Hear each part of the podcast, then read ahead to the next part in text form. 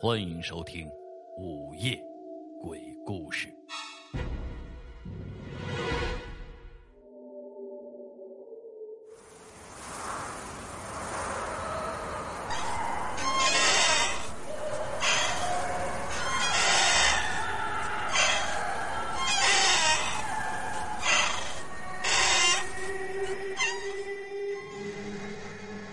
在你无法感知的四周。总会发生一些灵异难解的事情，如同那烛火尽头的黑暗处的眼睛，无声的凝视着我们。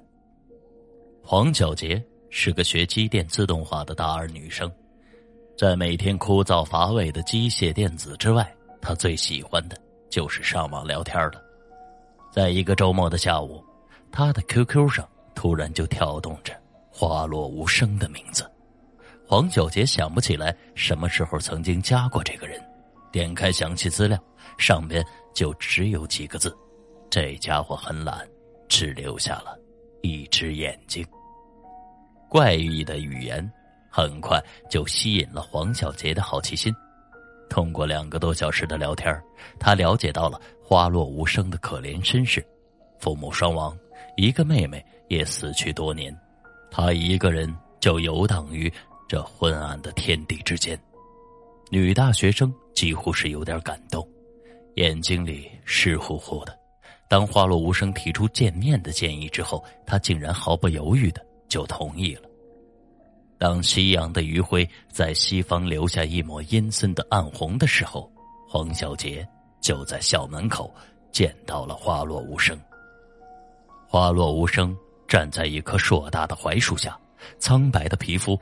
印着英俊的脸庞，冷酷的气质，犹如一个杀手，足以让任何一个女孩都怦然心动。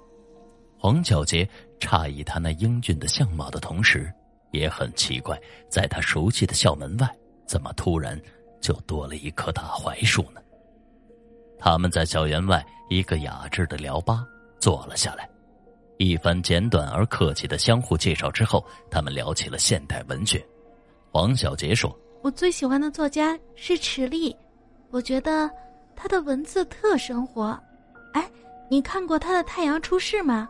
里面的生活细节就如同我们都经历过一样，绝了！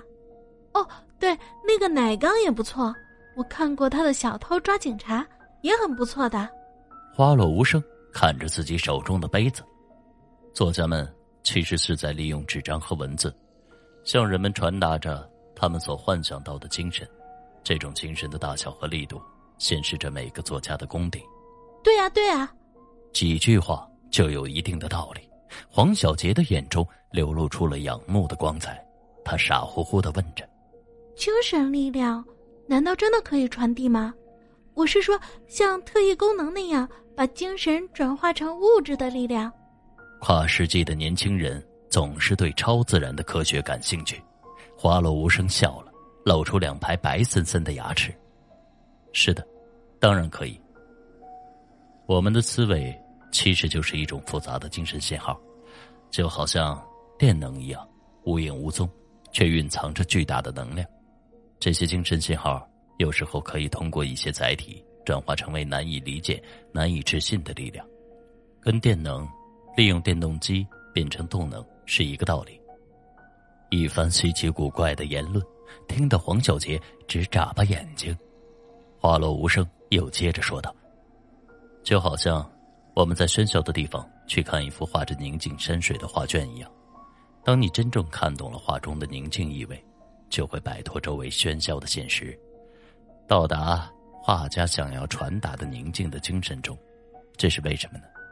因为画家在通过纸张和绘画这种媒介。”把他想要表达的精神宁静传递给了你，将你原本感应到的喧嚣的精神信号给扭曲了、覆盖了，甚至改变了。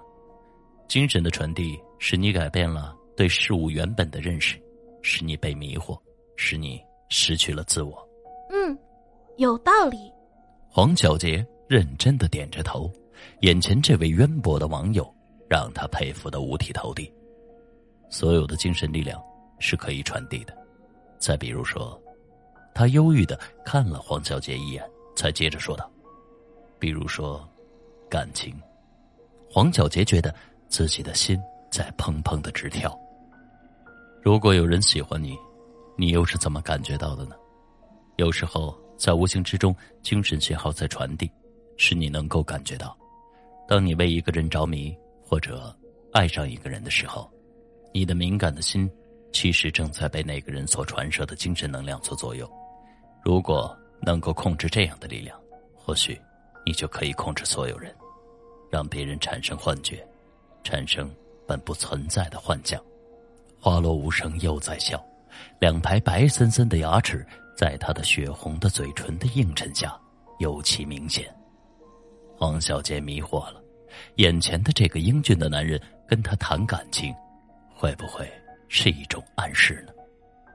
对于感情，他并不陌生。黄小杰的男朋友是一个和他同系的普通男生，一年来他们的关系总是不冷不热的，缺乏激情。和男友相比，眼前这个英俊的男人，无疑是更有感觉。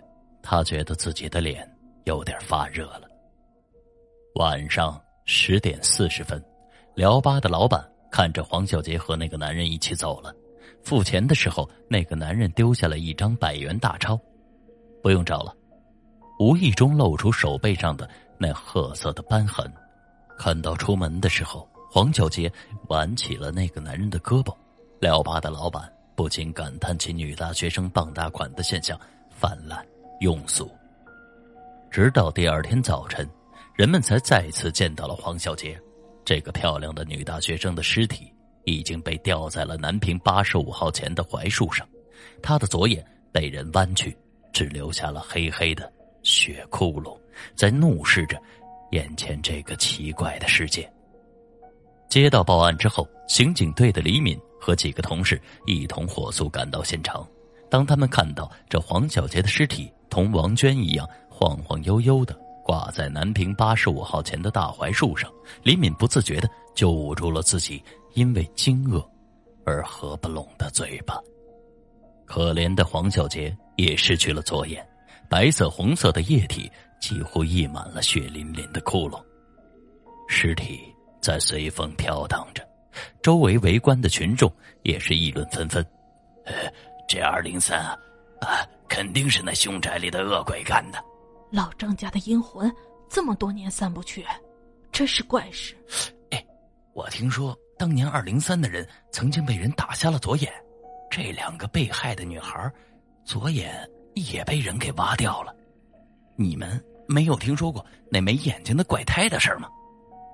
验尸报告和前一次的凶案有很多相似之处，死者的左眼是被类似指甲。或者刀片的锐利器物给挖出来的，除了左眼之外，身体其余部分未受伤害，死因也是由于过度的恐惧引致的心脏功能衰竭而突然猝死。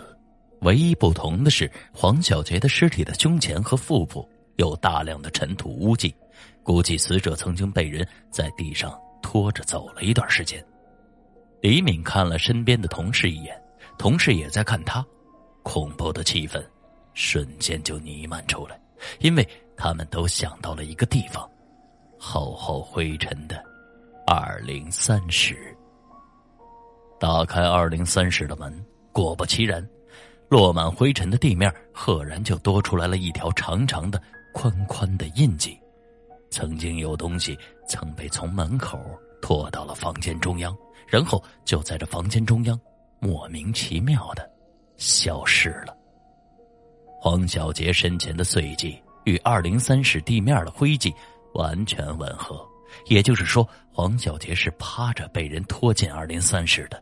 至于他是怎么在室内突然就离开地面，怎么从屋里被挂到了外面的大槐树上，那就不得而知了。刑警队员们面面相觑，从上次王娟的凶杀案到现在有三个多月。还没有找到什么线索，案子破不了，谁心里都觉得不是滋味同样的案件，在这么短的时间之内连续发生，又是同一地点、同一状况，而且是同样的无头无尾，这让每个人都觉得憋着一股火。刑警老杨摸着自己发亮的额头，哎，真他妈见鬼啊！看来这个月的奖金，哎，又泡汤了。李敏无奈的摇了摇头，而此时窗外的大槐树上的枝叶，也在随风飘动着。对于前后发生的相同案件，省公安厅予以了充分的重视，市公安局抽调人力组织专案调查组，直接负责南平八十五号的凶杀案。李敏很高兴，他被抽调到了这个专案组。除了每天有三十多块钱的补助之外，参加工作之后第一次参加如此受省领导重视的大案要案调查，让他开心不已。很快，去黄小杰学校调查的同志就带来了令人兴奋的结果，他们找到了在那个晚上最后看到黄小杰的辽吧的老板。在市局刚腾出的库房后建立的专案组办公室里。辽吧的老板详细的讲述了最后见到黄小杰的情景。当时他跟一个男的在一起，那男的大概也就是二十来岁吧，穿的穿的好像是一件白色衬衣，灰蓝色的长裤，看上去挺土的，长得嘛，呃，长得挺帅，大眼睛，白牙齿，红嘴唇，就是皮肤有点白，好像。好像是没有血色似的。他的牙齿很特别吗？负责做笔录的李敏禁不住的问了一句，因为通常案件中很少有人对别人的牙齿这么注意的。啊，不是不是，辽吧的老板连连的摆手，他那牙齿没什么特别的地方，只是呃比较明显，尤其是在笑的时候，让我一眼就能就能注意吧。啊啊，对了。那个男的的手上有块酒瓶盖大小的褐斑，这是一个很重要的线索。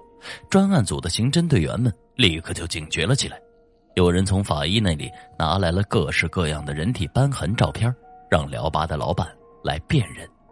辽吧的老板看了半天，才指着一张照片说道：“啊，对，就是就是这个样子。”翻过照片的背面，写着两个字。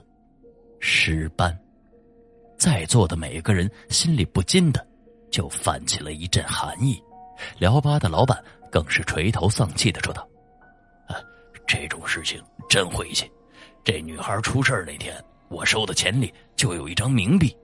哎，难道真是活见鬼了？究竟有没有鬼，谁都不清楚。开了一晚上的会，抽了一堆的烟屁股之后。”专案组的领导才最后决定，在南平八十五号附近布点监控，除了部分蹲点的同志之外，其余的同志继续的追查手背上有褐斑的疑犯线索。很快，一个月又过去了，对于疑犯的线索毫无结果，而对二零三室的监控也没有发现异常。南平八十五号那几家住户依旧是平静的生活着。有两口子拌嘴的，有上班迟到的，有早退去市场上买肉的，没有丝毫有价值的东西。二零三室依旧是空空荡荡，没人进，也没人出。